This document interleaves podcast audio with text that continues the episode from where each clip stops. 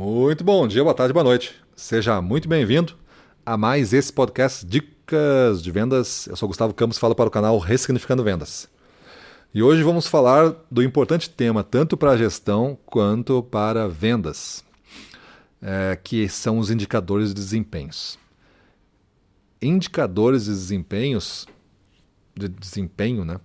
Ele nos mostra como nós estamos andando em uma determinada estrada e a que velocidade.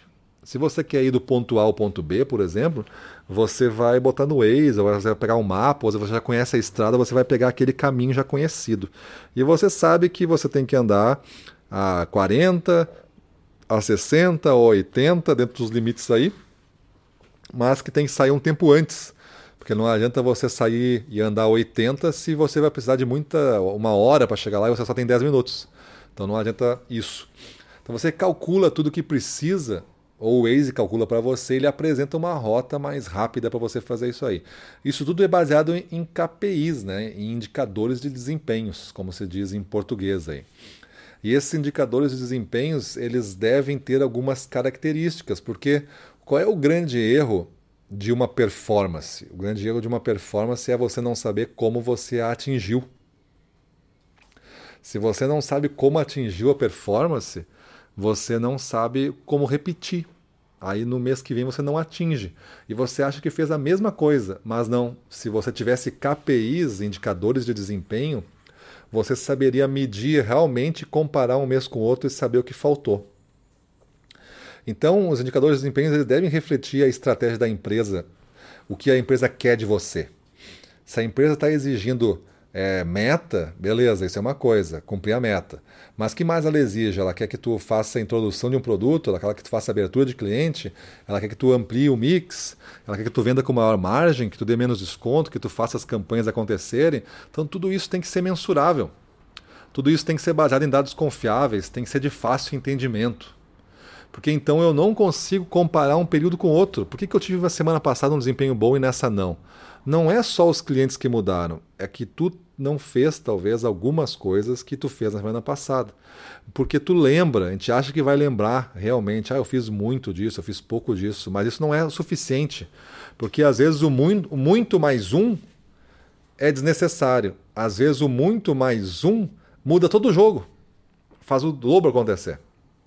A gente tem que saber o efeito de fazer um pouco mais daquilo que a gente fez. Muda o jogo ou não muda o jogo? Então isso tu consegue com indicadores de desempenho.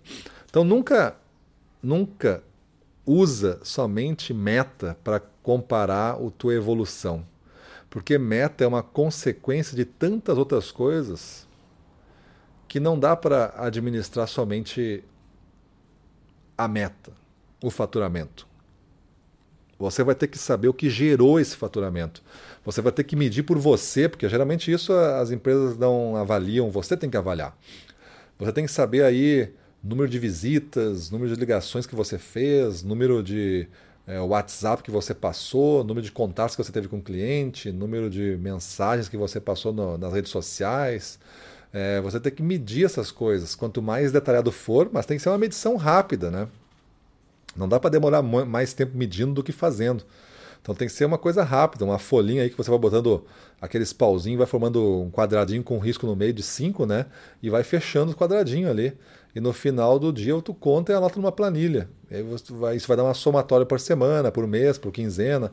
E você vai ter então a noção de quantas ações você fez e deram um resultado X. Depois que você souber e tiver isso monitorado, tem que te preocupar agora com a qualidade de todas essas ações. Não é só fazer mais ligação se a qualidade da minha ligação não é boa. Então tem um fator que o KPI ajuda, o indicador de desempenho ajuda. É você saber se você está tendo velocidade baseada na quantidade. E a outra é se você está indo numa via e está tendo um melhor aproveitamento de todos esses recursos do seu tempo, né? Que aí você vai basear no quanto de retorno você está tendo. E tudo isso vai explicar para você no fim de tudo se você está faturando bem ou não está faturando bem. Você sabe explicar o porquê. Ah, agora a meta aumentou muito, agora eu quero o dobro da meta. Então você já sabe com aqueles indicadores o que tem que mexer, o que tem que mudar, o que você tem que fazer mais. E aí você vai equilibrar um jogo para cima. Beleza? Então, gestão ou vendas diretas, né, não, não se baliza esse jogo somente por meta. E se você controla esse jogo só por meta, gestor, muito cuidado aí também, porque vai deixar um espaço muito grande para variações de performance, porque indicadores que formam o como estão faltando dentro do seu jogo. E vendedores aí que querem fazer performance por você mesmo, esse é o caminho, tá?